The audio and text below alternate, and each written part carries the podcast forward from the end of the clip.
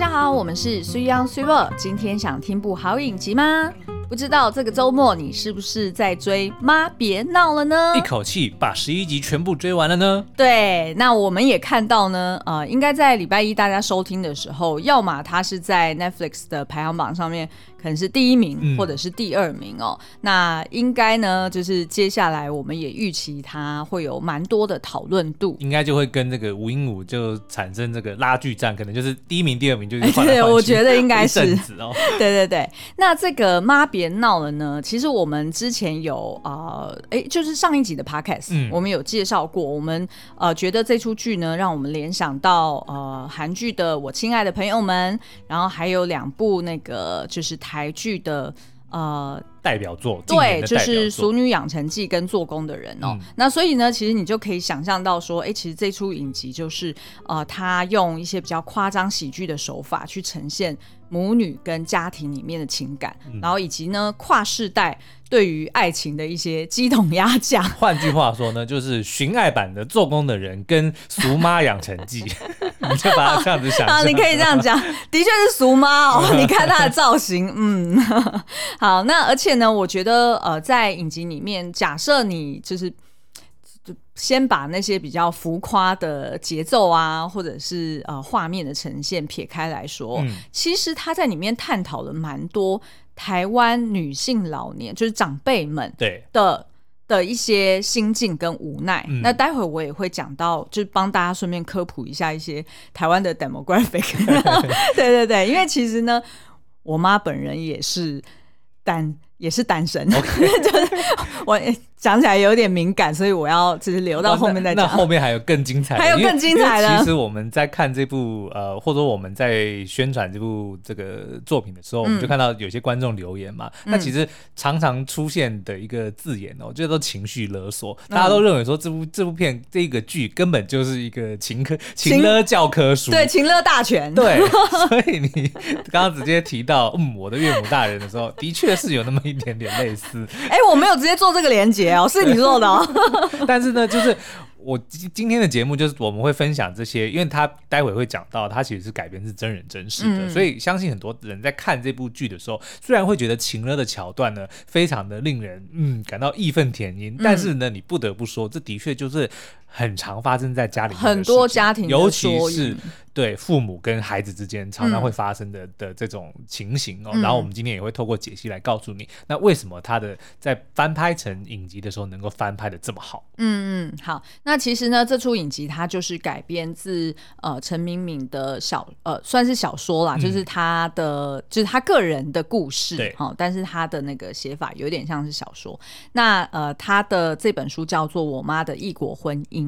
那我非常非常推荐大家去看，嗯、虽然它跟影集当然就是因为它的文本不同，所以它的呈现方式不太一样。对，但是呢，你在小呃，你在这个原著里面，你就可以看到说，原来影集呢真的是有抓到原著本身的一些精神，嗯，然后并且把那些精神用不同的比较具有娱乐效果的方式去呈现出来，你就会觉得说，哇，这两个作品都很棒。然后，而且是各自能够带给你不同的刺激跟灵感。嗯、好，好，那我们就今天会直接进入到呃，这母女三人的每一个人他在剧中里面的心路历程，然后以及我们呃深度想要解析，那他为什么在剧中会做出一些。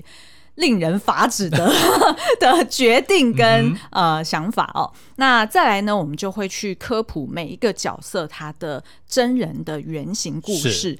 例如说，在剧中最精彩的一出戏，就是那个老妈直接扔出菜刀、哦欸。我以为你要说康仁哥全裸那场戏，你要要讲那个，我们也可以最后有时间，我们也可以来聊一下。因为呢，我们发现很多人好像都来留言说。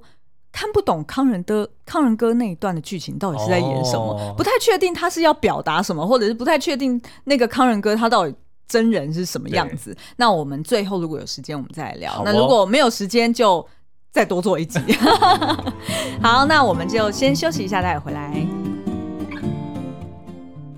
不知道你是不是跟我一样，很喜欢香氛蜡烛带来的疗愈感，却又担心蜡烛的化学成分以及高温危险呢？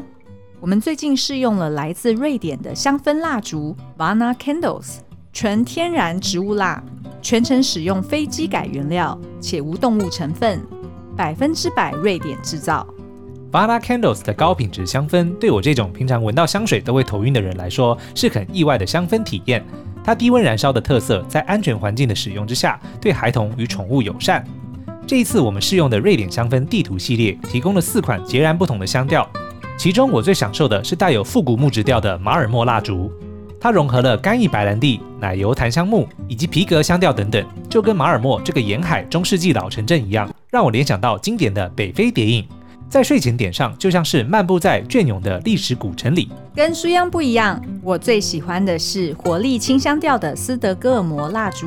它融合了芒果、柑橘、红莓、葡萄柚、哈密瓜以及香草、麝香作为基调，让我联想到电影《艾蜜莉的异想世界》那样的年轻、活泼又充满活力，最适合用来开启美好的一天。另外，香氛蜡烛还可以搭配独家设计的实木暖灯，不需要点燃蜡烛，用灯泡本身的热能来溶出香味，是最适合用来营造光影和香氛交融的居家布置用品。这一次我们体验的北欧圆顶款和摩登实木款都可以调整亮度，展现出来的风格跟表情都大不相同哦。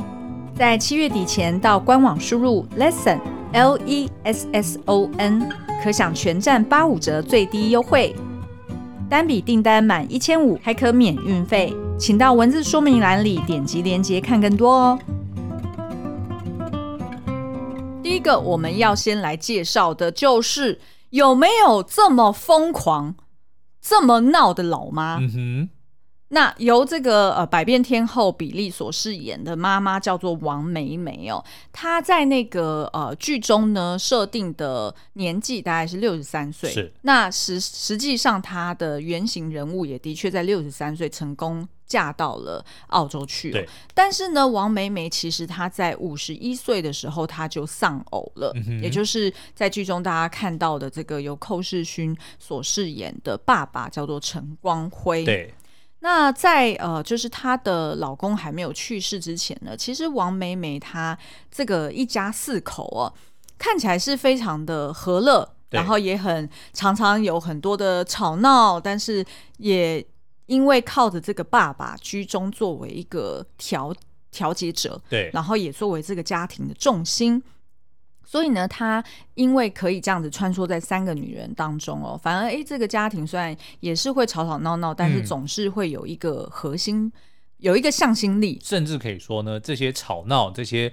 争争执呢，因为有了爸爸的存在，嗯，就反而变成了家庭的情趣。哎，对对对，有蛮有情趣的。对，但是当老爸走了之后呢，争吵依旧在，嗯，但是就变成只有摩擦而已了。对对对，因为呢，这个王梅梅她天性呢就是比较天真、比较直率，然后讲话比较得理不饶人。对，甚至很多时候我们可以说她根本没有理，然后还是不饶人，是所有的好处都给她占尽的感觉哦。那所以呢，呃，她一直以来都很习惯就是。被别人包容，被别人相让。那等到这个她丈夫离开之后呢，她的这个啊、就是不服输啊，或者是口无遮拦的个性啊，又更加的。更加的严，对，更加的严峻了。那所以其实是一度被他的女儿们称为说，根本就是家中的最小的女儿，嗯，最叛逆的青春期少女哈，而且是没有止境的叛逆期。对对对对，那哇，听起来好可怕哦。好，那这个呃，就是美美呢，她其实，在五十一岁丧偶之后几年哦，她在三四年之后，她大概是有跟女儿们表达出。就是他可能想要再找伴侣的一个意愿，嗯、但其实这件事情并没有很彻底或者是很明朗的去执行。对，那是一直陆续呢，就是他呃，譬如说去爬山，在登山社里面认识了男性的友人，嗯、然后呃，他的女儿们发现说，居然妈妈差点要成为别人的小三 哦，也就是那个龙少华的这个角色叫做阿勇。嗯、对，哦、那。呃，这时候呢，哎，女儿们才开始觉得不对劲了哈。妈妈好像真的是在家很寂寞，然后也她也很需要有人去爱她。那后来呢，这个王梅梅啊、呃，就另外在找寻对象哦，然后就另外找到一个叫什么？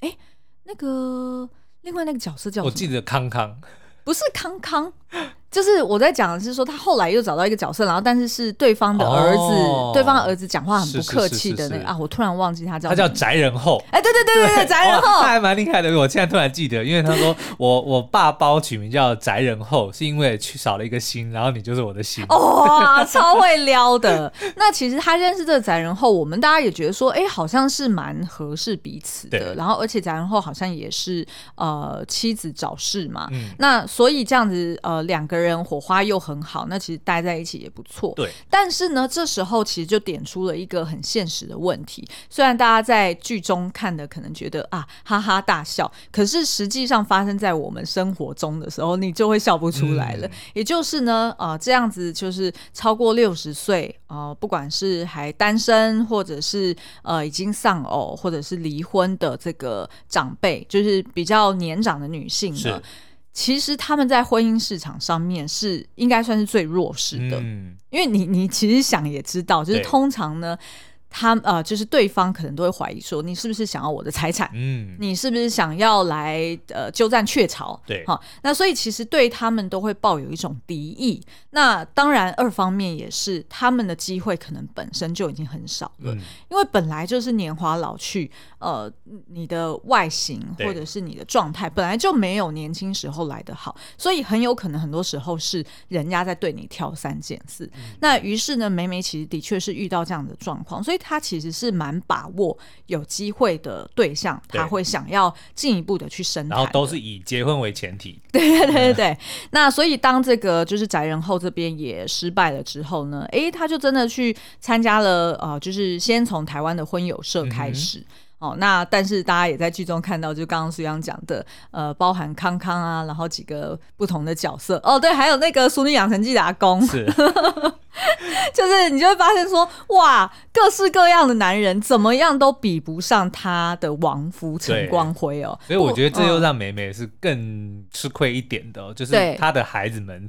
就是虽也许内心深处是想要祝福妈妈，嗯，但是呢，因为爸爸毕竟太过完美了，还是不免会想说，那这个新。妈妈想要找的新对象，难不成是要取代我们心目中、我们回忆中完美的爸爸吗？嗯，这个我觉得可能也是难免让他在跟女儿想要沟通这件事情的时候遇到的额外的一个阻力啦。嗯嗯，所以呢，呃，梅梅就开始在思考说，哎，会不会就是好像这个问题是不是台湾男人的问题？但是我这边要补充说明一下哦，并不是说呃台湾男人真的都不好，嗯，就是好男人这么少，是也不能这样说。而是要从两个角度去说。第一个呢，就是呃，其实根据二零二零年的统计数字显示呢，其实，在台湾，就如同我刚刚说的，独生五十岁以上的独生妇女，嗯，比例其实高达百分之四十二。哎，是哦，对，其实我知道这数字的时候，我也觉得很扯。嗯，那我去算了一下，等同于大概两百万人左右。对，那在台湾，大家都听得很。很很很常听见嘛，就是台湾是高龄化的社会，那尤其是二零五零年之后，更是会加剧严重。嗯、现在都已经是生不如死的那个比例了嘛。对，对，那所以呢，其实孤身一人的讲生不如死，啊、因为我们最近不是在看《梅花烙》，哎，对，然后才看到马景涛那个说，我们大清国一年生多少人，死多少人，哇，那个桥段我一直记到现在呢。你要不要说明一下？哦。什么意思？就、哦、你说答案是什么？对对对。啊，反正故事就是在讲，因为我们前前一阵在讲马景涛，对不对？嗯、所以我们就去在网络上找到他们，就是有整套梅花烙，在网络上是可以。是正版的哦，就是免费，YouTube 上面对对对，免费可以看。然后我们就看，然后我小时候因为一直记得梅花烙最印象最深的一刻的一幕，就是他那个皇帝应该是乾隆皇帝，就是问、嗯、问下面的人说：“我很怀疑说我们大清国到底一年生多少人，死多少人？”嗯、然后那个马景涛的角色就说：“我们大清国一年生一人，然后死十二人。”我就记到现在。对但重点是，去过后来再看一次，他还是不知道为什么。我第我听的时候，我就想说：“哈，这。”这是在那个什么，就是脑筋急转弯，对，脑筋急转弯吗？什么什么回答？但其实是因为马景涛的答案其实是错误的。嗯、他说呢，一年我们大清国一年呢是死十二个人，嗯、然后只生一个人，然后大家就觉得说，哎，你这数字哪里来的？没有根据啊。但是他是用这个生生肖来说，就是我们一年死的人里面呢，十二生肖都有，但是出生的只会有一个。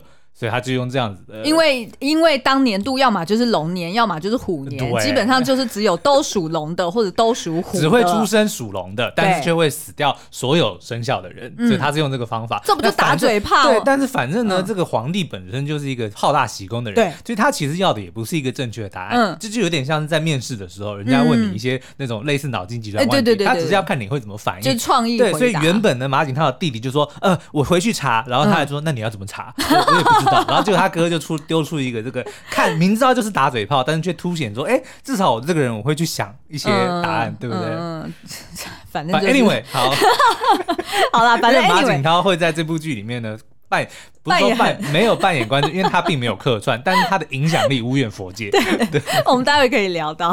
好，那反正呢就是拉回来啊，就是第一个原因啦，就是刚刚说的，就是其实是有两百万人。以上的这个就是五十岁以上，然后是独生的妇女，那所以其实这个比例是非常大的。那大家也都知道，就是女性的这个年龄，那叫什么寿命，其实是比男性要来得长，嗯哦、对不对？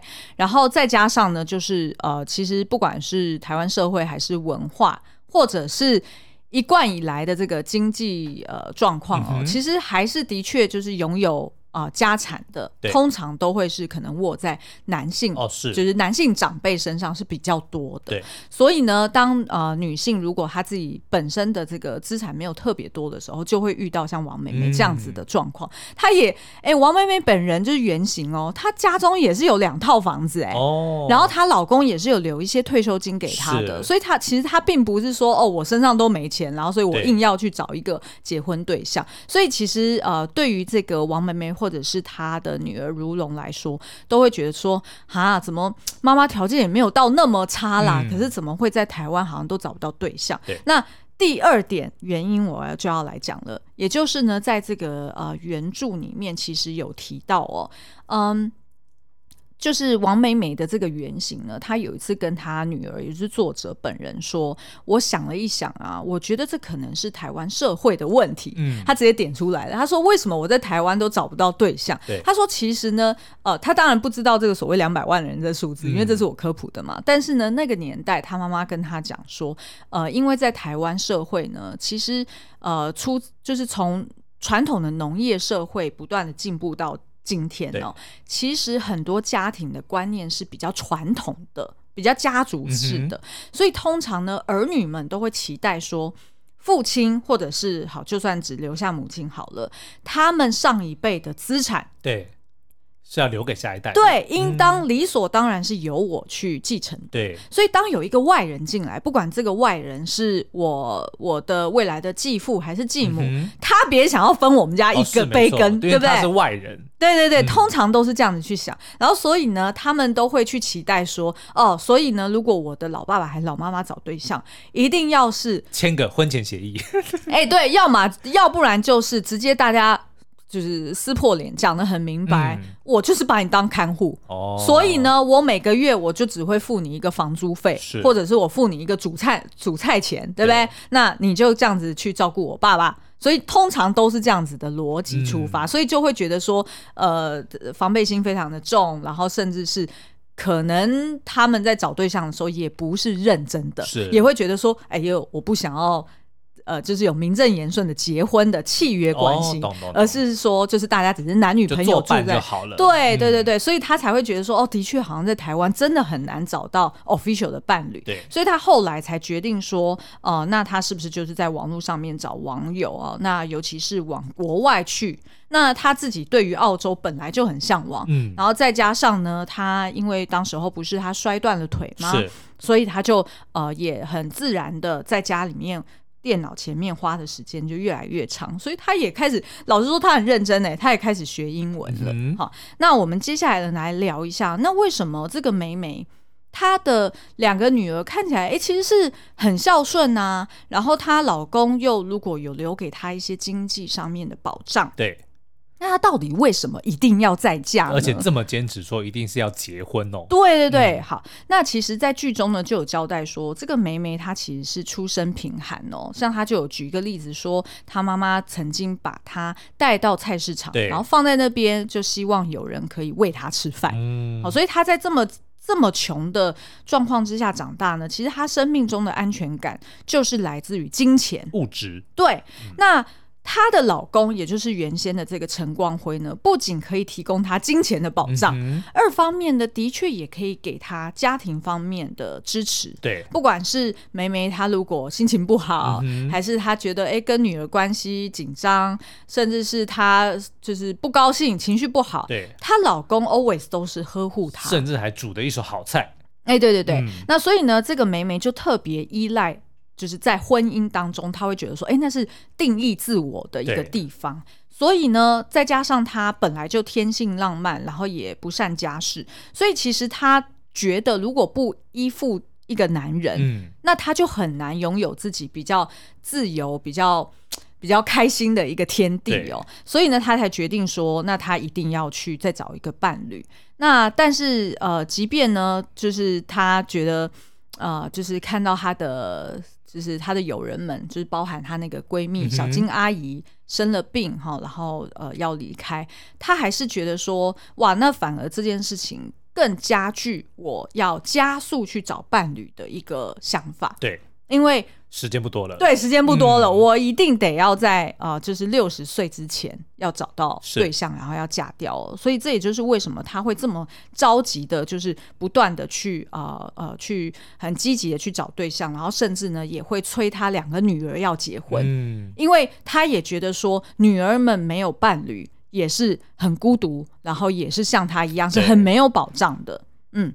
那好，那我们来看一下，那是不是在剧中描绘的这些，不管是扔菜刀啊，还是他对妈对他女儿讲出一些很难听的话，很难听的话，那是不是真的都发生呢？半夜站在床前要钱，哎、欸，对对对，好，那我们就来一一来来来盘点哦。其实第一个射菜刀是真有其事，哦、而且呢，这个王梅梅。的原型，她呃，在这个过程中呢，摔断髋骨啊，被骗呐、啊，然后甚至为了要去呃，就是取悦那个网友，嗯、哼他在电脑前面去 cosplay 啊，都是真有其事哦。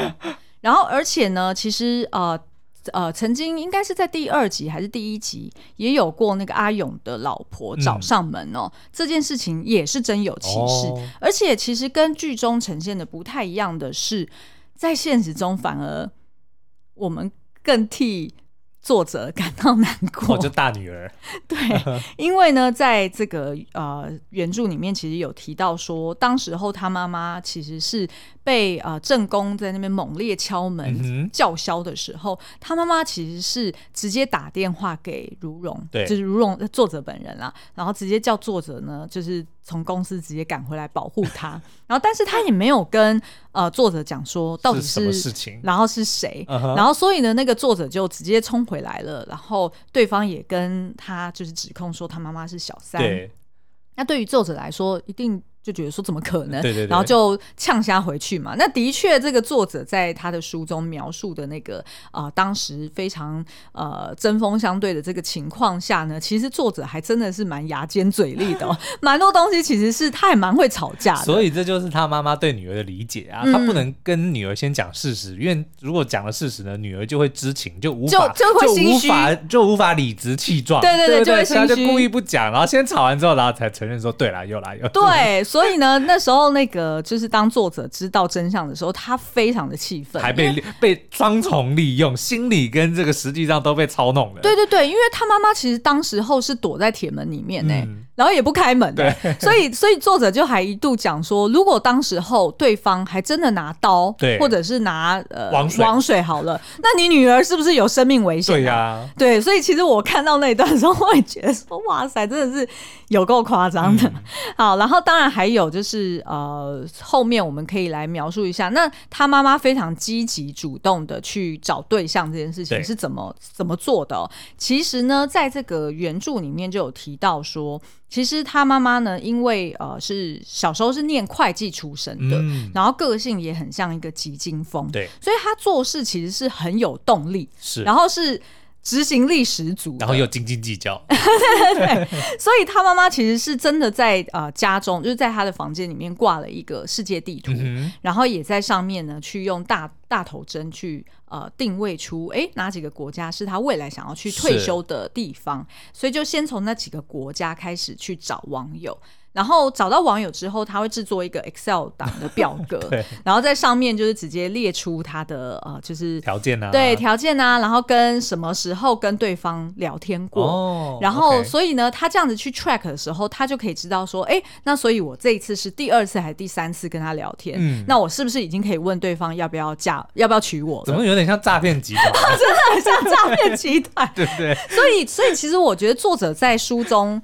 呃，描述说他看到他妈妈做这件事情的时候，嗯、他没有到，他当然是很讶异，是，可是他没有到很紧张的原因，是因为他觉得基本上你这个哈，就是不会不会被人家骗，我还比较担心你，你去骗别人，你去骗别人，然后人家要是被你骗还比较衰呢，嗯、就是他反而是这种心态，所以他没有太担心他妈妈，结果没想到他妈妈的执行力十足哦，还真的是拿了那个作者跟他妹妹的什么科奇化英语。就是那种字典，uh huh, uh huh, 对不对？对，然后还有，哎，对，类似，然后还有呃什么一些录音带，嗯、然后真的就自己一个人在家，就是呃一个字一个字的慢慢学，然后还真的让他很会英文会话。然后就用这样子的方式去呃认识了她后来的第第二任老公，嗯、也就是住在罗伯澳洲的罗伯。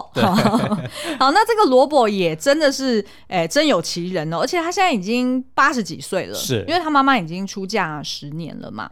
那这个罗伯呢，呃，人也是非常的 easy going，然后非常 nice。因为呢，在这个呃原著里面，其实有提到有一次罗伯来到台湾度假，然后呃，就是他就问他妈妈说：“哎，那你是不是带他去哪里玩啊？”嗯、然后他妈妈就说：“哦，我带他去嘉义，然后一个公园坐着，然后一个下午之后，我们就搭高铁回来。”对。那你乍听之下是不是就觉得说，哈，为什么要去嘉义的公园坐一个下午就回来？为什么没有去吃鸡肉饭呢？嗯、或者是去逛什么景点呢？对，就他妈妈就讲说，其实当我走到这个人生阶段的时候，我跟萝卜其实只是。想要有个伴的，对，享受不是这么重要，对，享受彼此的陪伴。嗯、所以，当我们不管去哪里做什么事情，我们都会觉得很舒服，都会觉得很开心。嗯、是，那的确，她妈妈也是嫁给罗伯之后，哎，跟这个两个女儿的关系 就是顺畅了许多。是当然，我觉得距离会拉开一个一个喘息的空间。对，那但是二方面也是，我觉得我们要理解这个妈妈的心态，因为她毕竟就是你想想看吧，她现在是七十几岁，对。他现在七十几岁，所以他是一九三一九五零年左右。哦，一哦，那就跟跟你爸差不多，就是大概可能一九四九年左右的出生的、嗯、的女性哦，你就想象她从小到大。他其实是，即便他有念大学，即便他有就是有一定的这个学经历，可是其实他的自己的谋生能力其实是没有没有办法那么足够，然后也没有那么老练的。嗯、所以在这样，然后再加上长期以来，如果他是比较呃依赖他的老公，所以其实他的他内心的确就有一个很巨大的空洞，然后有一个安全感需要被弥补。那即便这个罗伯不一定很有钱，嗯，但是因为啊、呃，这个妈妈她就是需要在婚姻里面去定义自己。对，我们不能用现代人的现代女性的角度去审视她，嗯、或者是去批判她，因为她就是这样子去活过来的嘛。是，所以当她找到萝卜之后，哎，她其实整个人的确就变得可能更加的，嗯嗯，沉沉稳吗？嗯，就是比较变温柔了，变温柔了，然后不会。因为太过 panic，嗯，因为另外有人去承接了他的那些尖锐，哦，是没错，对不对？是没错，对对对，可怜的 Robert，然后呢，也替这个台湾的男人们喘一口气，说还好他嫁去澳洲了。哎，可是你知道吗？我其实你如果看小说，你就会知道我刚刚讲的那个呃，就是二零二零年的那个数字哦，嗯、其实你就会理解到说，呃，就是为什么可能他们一直都是独生。不一定是不愿意，嗯，可能真的那个要再找一个对象，还倒不如他自己一个人开心很多。哦，是没错啊，对不对？嗯、因为你你看，不管剧中呈现的，还是我在呃书中看到的，要么就极端的小气，对，要么就是极端的全身是病痛、嗯、哦，我觉得钟欣凌演的那一段，我真的是拍案叫绝。她演一个就是、呃、媳妇，对，一个媳妇，然后要帮她公公找对象，但其实 她就是想要找多一个人来照顾。对对对对，所以我就觉得呃，其实你光从这一点去看，你就可以理解她妈妈哎为什么最后是远嫁到澳洲去哦。嗯、好，那接下来呢，我们来看一下这个最苦命的大姐。对，大姐们真的都这么苦吗？是的。这点我可以 全然 to no one，对对对，我真的是我完全可以理解哈。那这个由呃贾静雯所饰演的老师兼小说家如蓉哦，不是一般的小说家哦，嗯、是言情小说家哦。对对对，那他其实呢是呃他爸爸过世的时候，其实他那时候刚出社会，嗯、也就是他其实才刚当呃那个那叫什么实习老师，对，所以其实他的工作也不是很稳定。那大家也知道嘛，实习老师薪水可能根本。就是根本没有多少，嗯、所以其实当时候他要去呃扛起妹妹的学费、生活费，然后以及家中可能部分的开销，其实他是非常辛苦的，是，然后心理压力也很大。那当然呢，他那时候就也不可能腾出这个心力去安慰丧偶的妈妈，嗯、所以他也没有办法理解为什么妈妈一天到晚就来跟他要钱。举例来说，刚刚前面啊、呃、提到的，其实他妈妈。不仅是对如蓉扔过菜刀，嗯、哦，其实在，在呃真实的原型里面呢，其实他妈妈也如同剧中一样。半夜去把如蓉摇醒，说：“你这个月还没给我钱，我的钱呢？你爸爸以前都会给我钱的，他固定都会给我钱的，你为什么没有？到底为什么？为什么？然后就真的就是很像鬼一样，就是在把他从恍惚当中给摇醒哦，所以他们两个人才会有后续的，就是这么激烈的争吵。嗯、那所以其实呃，这个如蓉呢，他心理压力或者是经济压力都非常的大，所以他就。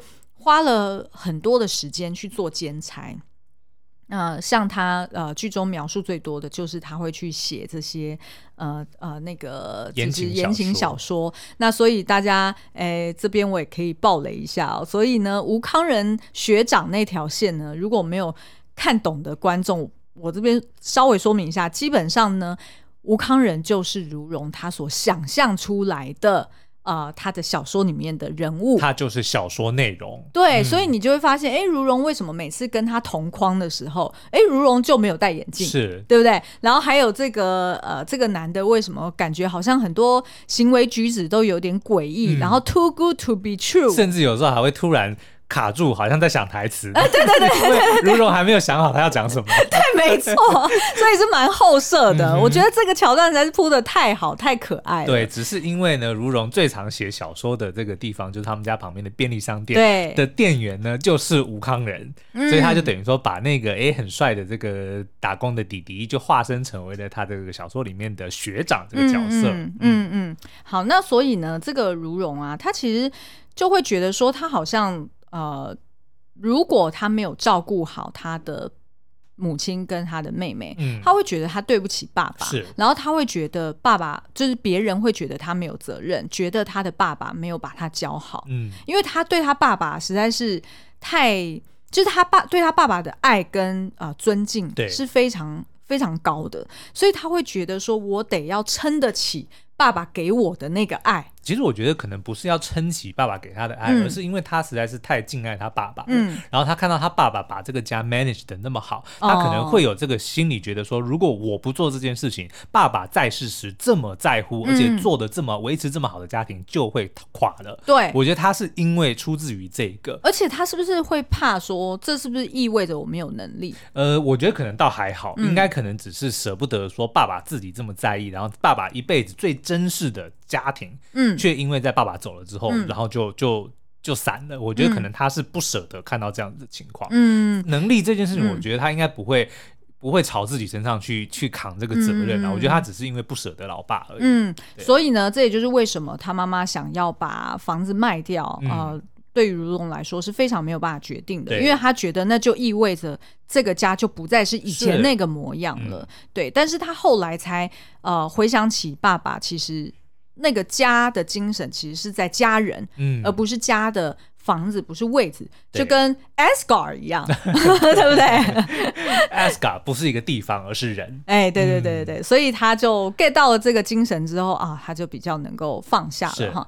那接下来我们来看一下，那如蓉本人，也就是这个一九七七年生的作者陈明敏哦，他其实呢，哎，自己也的确曾经用双子这个呃。笔名去写过那些言情小说，双麒麟的双，双麒麟的双，对啊，如霜的霜，就双麒麟的霜。如霜，你不要看我这个样子，银霜啊，对对对，是银霜，我怎么会讲如霜？哎，等一下，如霜是什么角色？应该是另外一部的。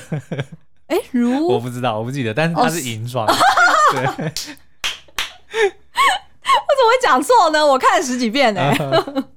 好了好了，那反正呢，这个呃，他呃，我我要讲的是说他写的言情小说，哎，但是其实我是不是不应该叫他言情小说？因为其实我没看过这些小说哦，所以反正他就是有写过一些校园爱情的故事哈。举例来说，他被分类在爱情小说里了。哦，好好好。举例来说，在那个剧中不是都一直有去强调说，哎，如蓉好像对于自己穿凉鞋一定要配袜子这件事情，嗯、不想要露脚趾给康仁哥看这件事情，他很在意嘛。那这个 idea 我觉得应该是来自于就是双子，也就是作者本人，他曾经写过的一本小说，就叫做《破袜子》。Uh huh. 对。然后这个破袜子讲的故事就是说，一个怪怪美少女一定要穿袜子才能出门，不然就觉得自己是裸体。Uh huh. 是不是就还蛮好笑的？是因为其实，在那个就是大家如果看预告啊，或者是看剧中，你只要看到呃镜头带到书柜的话，你就会发现说，就是如蓉写过的那些小说的书名，对，都很酷。所以要不要念几个？而且重点是呢，封面都是武康人。对，譬如说第一个当然就是我们刚刚讲学长不要脱我的破袜子，夏天的芒果女孩你在哪？属于我的湿系男友，然后什么说好骗情不换心？哇塞！你说这不是言情小说，这是什么？对，这是言情小说啊。但是，但是你如果就是去呃博客来上面查双子的小说的名称，就没有那么夸张了，哦、就是只是叫做破袜子啊，然后或者是还有什么哦搭便车啊，对，呃，就是类似像那种哎，就是比较精简一点的。嗯、但是在剧中就是把它。加重了口味哈好，那呃，那再来就是呃，如蓉呢，她其实在呃书中呢，其实呃不是如蓉在书中啦，是作者他本人在书中呢，其实是有提到一个让他对于妈妈这种呃非常积极主动想要去找对象的这件事情释怀的一个关键的转捩点，其实是呢，有一年作者他回家。然后他看到他妈妈在黑暗的屋子里面独自看电视，看到睡着。嗯，然后桌上还摆着那个隔夜饭，所以他那时候才体认到说，妈妈还那么年轻，对，都还没有六十岁。难道他可能接下来二十年、三十年的日子，我就是要让他这样过吗？嗯，他其实是很孤单的，对，就是不能一昧的去要求说。你不能忘记我们的爸爸，哦、你不能，你你不能去破坏这个家，是不能用这样子的心态去指使他妈妈，所以他才决定说，那时候他决定说，好，妈妈如果接下来有一些呃联谊的对象，嗯，那我可以去帮他看一看，然后他想要在网络上认识网友，好，那我帮他设定，对，所以这个是一个关键的转捩点，但在那个剧中呢，他改编的方式是让那个。呃，柯佳燕的这个妹妹角色去看到，嗯、然后而且他这边加了一个很用心的桥段是，呃，桌上的那个隔夜饭啊，呃，其实是好像是是别人送他妈妈的糖果还是什么的，嗯、然后他妈妈在恍惚之间一醒过来就说不要吃，那个是要给你爸的。哦，然后他女儿就吓到，想说。妈妈是怎么了？爸爸已经过世了，然后就问他妈妈还好吗？然后他妈妈才突然意识到说：“哦，原来我丈夫已经过世。嗯”其实那一段我很想哭、欸，哎，就是那一段。我觉得很有意思。我觉得他应该是在讲说，他们那个时候才 realize 到说，妈妈想要找新对象，不等同于他就会忘记爸爸。对，这两件事情是分开的。没错，没错。但是他可能之前，因为他们自己做不到嘛，嗯，他们自己放不下爸爸，是，所以他们才会认为说，妈妈想要找对象，就等同于是要取代爸爸。嗯，所以他们后来才发现，其实这两件事是不一样的。嗯嗯。好，那另外一个如龙，我觉得呃改编的很棒的一个点呢，呃，其实是呃在原著里面，呃呃，我讲那个就是影集里面，我先讲影集的剧情好了，嗯、就大家可能比较熟悉。就是在第十集，不是有一段剧情是，呃，那时候澳洲阿北已经来到台湾，然后他们还没有结婚，但是呢，就希望能够借由一个露营的行程，然后去认识他的女儿嘛，然后大家可以 mingle 在一起。那那时候呢，就是呃，在呃，就是。在萤火前面呢，其实如蓉其实有跟他妈妈吵架，嗯、然后他试图在这个旅程中想要破坏他妈妈跟阿北的关系，对，因为他觉得他觉得很离谱，嗯，你怎么可以就这样子要嫁？你怎么可能就这样子要离开我们了？所以其实他跟他妈妈有过一段争吵，对，那争吵到最后，反而如蓉是讲出了一句我觉得非常 harsh、非常严厉。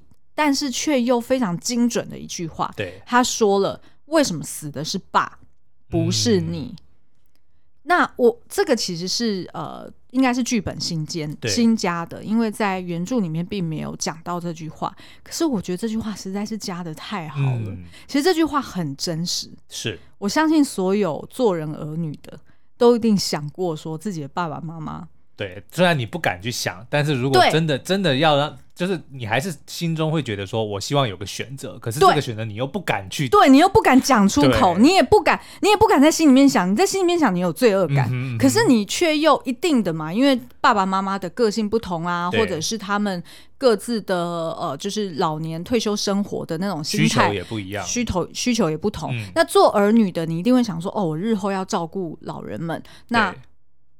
比较可能留下来的那一个，嗯，可能是哪一位会比较好，或者是对我来说，我比较能够 handle。你一定有想过，对，但是是，嗯，是不能够说出口的，甚至你连想都不敢多想。对，嗯，然后，然后甚至是你要跟伴侣讨论这件事情，不管是讨论对方的爸妈，还是你自己的爸妈，你都会觉得啊，这这好像不应该讲，对不对？对，可是我像我们两个，我们是有讲啊，嗯，因为我觉得。我我觉得很多实际的东西还是要去想清楚，哦、然后要预先做准备。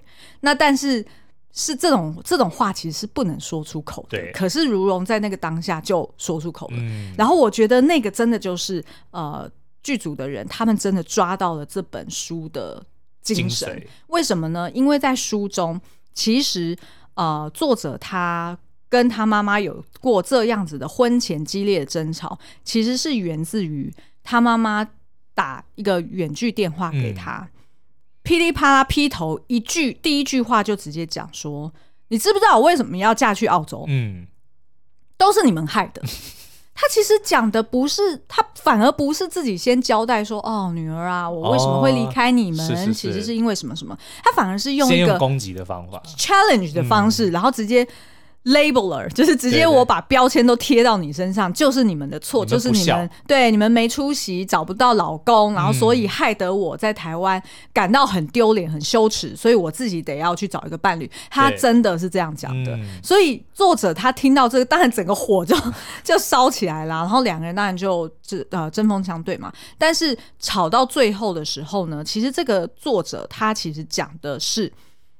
气话，他讲的是那一种比较像是、嗯、呃，一样是怒骂回去，泼脏水的，对，所以他最后其实是骂他妈妈是贱货，嗯，他骂他妈妈说，当初爸爸会死就是被你搞死哦，他的意思就是说，就是因为你。呃，要求那么多，对，然后永远都不满足，对，然后所以把爸爸累死。嗯、那我没有怪你就已经很好了，你现在还敢来怪我们？是，那你是不是又要再去找另外一个对象把把人家给累死？嗯嗯、那你就是一个贱货。所以他的确，当时候两个人都在失去理智的状态下，所以在电话上骂了一个这么难听的话。可是你你会发现，哎，主创团队真的抓到那个精神，嗯、也就是说，人在一个激烈的情感，甚至是母女那种很。纠结的对的爱里面，真的是会抓到对方最痛的地方，嗯，猛攻不已。而且其实他们讲的这个，不管是骂妈妈贱货，或者是说女儿讲说为什么死的是你，其实都是为什么对为什么死的不是你，呃、死的不是你，嗯，其实都是一个没有办法去争论对错的一件事。哎，对对对，它其实就是一个贴标签，对，但是都都反映了他们心中最深的那种怨恨，对，可是又。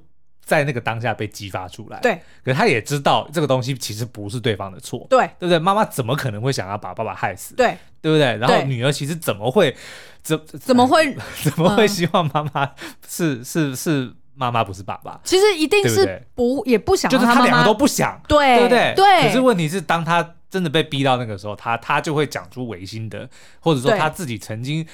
自责过，说我怎么会可能会有这样子的念头，但是他却反而把这个东西用来攻击对方。对、嗯、对，然后而且我觉得也当然也是因为他妈妈一直以来的沟通方式，嗯、就是用 challenge 跟怒骂的方式，所以这个女儿当然就是防御心一上来，她就会觉得说哇，跟爸爸相比下来，你实在是差太多了。嗯、那到底为什么我那么衰？就是遇到的是活下来的是你。是是是，所以其实我觉得呃，这个如蓉这个角色。大家当然在剧中看了，觉得呃，就是蛮有趣的。然后贾静雯的诠释也非常的活泼，嗯、呃，浑然天成，你就觉得那个喜感实在是太棒。呃，by the way，我真的好期待他日后有更多的喜剧作品。我觉得他抓喜剧的节奏抓的很棒，欸，哎，要演喜剧真的是太难了。对，所以如果各位如果你发现有一个很厉害的喜剧演员的话，请好好珍惜他。真的，真的，真的，真的。然后，所以就会觉得说。呃，你看的时候会觉得哎，嘻嘻哈哈，然后可能会觉得哦，同情一下他失去父亲的那种呃难受。嗯、但是其实你如果去呃把他的台词一字一句的抓出来看，嗯、然后你去斟酌，其实你会发现它存在于很多的。家庭关系里面，是就是刚刚苏央一开始讲的情绪勒索到了一个极 致。那人在那个失去理智的情况之下，他可能会说出无法挽回的话。哈、嗯，那好，那最后一个呢，就是最软烂的、最软烂的妹妹。妹妹呢，有一段戏让我直接哭出来了。嗯、哇，这个就是第十一集哦。呃，妹妹她。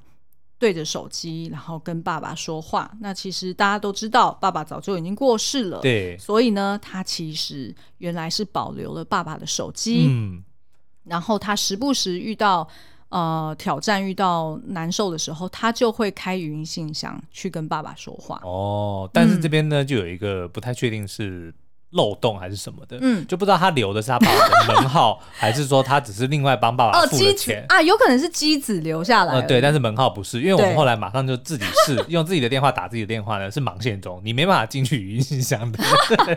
但是有，但有可能是电信业者的的关系啦，对对，就不确定。所以如果听众朋友可以试试看，说，等一下，你是远传吗？我是台湾之星。哦，你是台湾之星，然后我是远传，我就直接打就变成盲线，就没有办法留言啦。对，所以有可能就是呢，他只是保留了爸爸的。那个手机，但是门号呢是就没有了。我觉得如果有制作团队的人听到这一段，一定就是想说：“哦，重要吗？这件事情很重要吗？” 好啦，那这个呃若明呢，她就是一个很念旧，然后也不多话的一个女生哦。那其实我觉得可以理解，因为她等于上刚上大学的时候，她就失去父亲了，嗯、就年纪还太小，所以她那时候也染上了一些酗酒的习惯，然后当然也交了一个。更软烂、更渣的一个，但是他一点都不软哦。对对对，就是小茶哦。Uh huh. 那我们觉得呢，他为什么一直没有办法放下小茶？我觉得其实主要是两个原因啦。嗯、第一个就是小茶就是当初呃，在小敏他失去父亲的时候陪伴他的人。然后你知道我现在发现为什么小茶姓茶？为什么？因为金庸他姓他姓札，那个字其实是念札，札、oh. 良庸。可是他在里面是叫小茶，对对，所以不知道是茶姓茶，哦，他是不是故意？对，但是因为金庸本名叫做查良鏞，就同一个字的。哦，maybe 有这个意涵。那呃，所以呃，他对于小茶呢，他就会觉得说，我看到他其实就有如我还就是爸爸还在的感觉哈。然后第二点呢，就是原来小茶身上有跟爸爸一样的芒果味，酸呀咪。啊，那刚掉有香吗？好，那所以其实他闻到小茶身上的味道，他会觉得好像爸爸在。嗯哦、那第三个呢，当然就是小茶跟他的互动方式是其实是非常细心、非常呵护他的。尤其是当这个就是小敏她的呃就是经期来的时候，她可能会很不舒服。嗯、爸爸以前会帮他买卫生棉，对。那小茶呢，他会帮他呃热敷，然后会帮他按摩。嗯、所以其实这些呃。有如爸爸在身边呵护跟照顾的感觉，嗯、是他没有办法去割舍。对，所以才会说哦，为什么他最后让他决心离开小茶，反而是因为那个小三的关系，嗯、并不是因为哦他有小三，所以他觉得死心了。对，而是反而他看到小三可以从小茶身上很快的去呃，就是去 move on，对，去 move on。像那个小三不是就直接讲说，就是那个。呃，向杰林，哎、欸，对，向杰林那个角色，他不就讲说，呃，呃，凭我们的条件，能够找到什么样的男人都可以，嗯、而且呢，他很快就决定说，他要去当小学的老师了，然后就直接去 考执照了。就是对于这个，呃，就是小敏来说，他就觉得，哎、欸，好像的确是、欸，哎，就是是有机会可以走出来的，嗯、然后有机会可以改变的。那再加上他妈妈。的确也是，呃，在家里挣扎了那么久，然后最后也是靠自己的努力，对啊，去远嫁到，连妈妈都可以嫁去澳洲了，我为什么还不能够放下？对啊，对啊，对啊，他就觉得说，那我应该是可以的，嗯、所以最后我们也看到，哎，也是一个很好的一个结局哦。所以以上呢，啊，就是这个妹妹的原型，我补充说明一下，她其实，在原著里面比较没有提到那么多，因为毕竟是呃比较多的篇幅还是聚焦在呃作者他回顾他跟他妈妈的一些。对话哈，那所以呢，其实里面有让我印象比较深刻，提到妹妹的是她跟姐姐的互动，其实就跟影集里面呈现的很像哦，嗯、就是这个小妹妹呢，很多时候在家中。监控他妈妈，可是都不知道该怎么办，所以出事的时候就马上急 call 他姐姐，欸、你赶快回来。怎么好像 又跟某人家里很像？对，就是我家哈。然后呢，呃，这个姐姐呢也会觉得说，那这个妹妹怎么好像就是你还是可以控制一下妈妈，嗯、就是你也要处理一下。但是妹妹就会很没有自信，然后常常呢就是在妈妈跟姐姐中间呢讲一些无关痛痒的话，譬如说妈妈说了 A A A 要怎么样怎么样。然后，呃，这个妹妹就会说：“哦，好啦，也是有道理啦。”然后结果呢，姐姐说：“那可是应该哔哔哔怎么样怎么样？”姐说的没错，哎，姐也说的没错啦。哎呀，这实在是很难做。所以有一次，他姐就是这个作者，他就受不了了，就觉得说：“你可不可以，就是不要老是在那边说一些不痛不痒的话？”嗯、然后结果呢，他妹妹就跟他讲说：“可是你平常都把又痛又痒的话都讲完了呀，那我要讲什么？哎，你知道吗？我就是从这一段剧情，嗯。”去想到我跟我弟的哦相处模式，因为这个其实某方面就是在惩罚有能力的人啦，对不对？其实也你也不能说都已经把事情都做完了。等一下，我跟你说，这其实不叫做就是什么呃姐姐或者是哥哥就比较有能力，是，而是说长姐或者长兄通常会有这样子的责任感，哦、跟有点像是。我不知道是原原厂设定出来的，就是已经被预设，就觉得说，哦，家里出事我要来做，哦、家里有什么东西我要来主导，对，通常都是这样。所以久而久之，那个弟弟妹妹他们也是有能力的，可是他就会他就会把他的能力收起来了，他也不是刻意收起来，他就会觉得说，啊啊，反正就有人做啊，反正已经有人说了那句话啦，反正已经有人掏钱啦，反正已经有人去做决定了。我觉得可能另外还有一种，就是他认为说他。提的东西反正也不会被采用，也有这个可能，对不对？对，所以他就想说，那就那就算了吧，是，对对，反正都是听姐姐的就好了。对，那那你也知道嘛，就是通常家里的事情是很繁杂又很讨人厌的，嗯、所以如果有一个人可以出来做，哎，做的也还算不错，那当然其余的家人就会觉得说，啊，那没关系啊，就给你做啊，啊，那我就口头支持就好了，对不对？惩罚有能力的人，对不对？没有，这叫做惩罚，嗯，惩罚比较。好了，这就是长子原罪。对，所以我就学会了这一点。我我其实我不是我不是说会去责怪弟弟妹妹，嗯、而是说我就 realize 到这一点，说，哎，会不会有时候的确是我抢着做太快了？哦，我我我或许有时候我可以 step back，但是当你 step back 的时候，就担心会砸锅。但是我们就得要这样，就是得要。那你不让他尝试个几次，怎么知道？嗯、因为我们当初我们小时候也是砸锅起来的、啊，对不对？我们也是要历练过几次才知道说，哦，原来跟爸爸妈妈的相处模式要这样才 work。哦，以前也是这样子跟他们冲撞的头破血流的嘛。但是当就是我们哎有一个有一套心法的时候，OK OK，我们可以交给我们的弟妹。嗯，那可是弟妹不一定觉得说，哎，这心法完全适用于他们身上，没关系。那你就得要让他自己去闯过几次，是，然后让他自己也去。撞个头破血流，他才会知道说哦，那他的心法是什么。嗯，所以我会说，这不是所谓有能力还是没问没能力的问题。我觉得这真的是因为年纪的差距，所以在家中的事情，通常长姐长兄都会想要多扛一点。嗯，但是或许你跟我一样也是老大的人的话，有时候你也就是可能懂得适度放手，对，然后要。关心一下，就是弟弟妹妹们，他们也有他们的苦衷。嗯、然后或许就是当你比较放手了，当你比较退居幕后了，哎，你会从他们身上看到你以前没有看过的潜力。是的，嗯，好、哦，那以上就是我们今天想要介绍这三个角色的剧中的一些心路历程以及原型故事。嗯、其实还有好多内容都没有。办法 在今天全部都讲完哦，已经五十三分钟了。那怎么办？可是我礼拜三想要聊唐顿唐顿庄园。哎，对哦，对啊，那不然就观众留言，你们还想要听这个康仁哥的解析，还是要听唐顿庄园？嗯，好不好？就在 Apple Podcast 底下五星留言告诉我们。好，那今天节目就到这边，我们下次再见喽，拜拜，拜拜。